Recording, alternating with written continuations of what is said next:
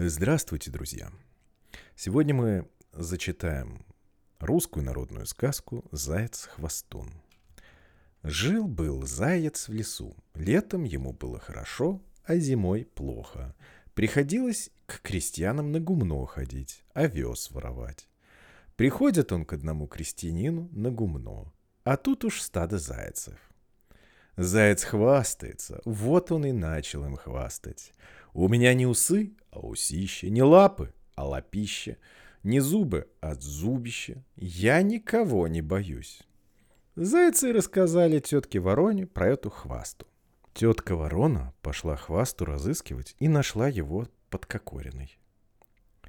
Заяц испугался. «Тетка Ворона, я больше не буду хвастать». «А как ты хвастал?» А у меня не усы, а усище, не лапы, а лапище, не зубы, а зубище. Вот она его маленького и потрепала. Более не хвастай. Раз сидела ворона на заборе. Собаки ее подхватили и давай мять. А заяц это увидел, как бы вороне помочь.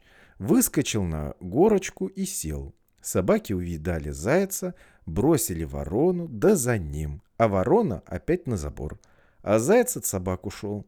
Немного погодя, ворона опять встретила этого зайца и говорит ему, «Вот ты молодец, не хваста, а храбрец». И на этом сказке конец.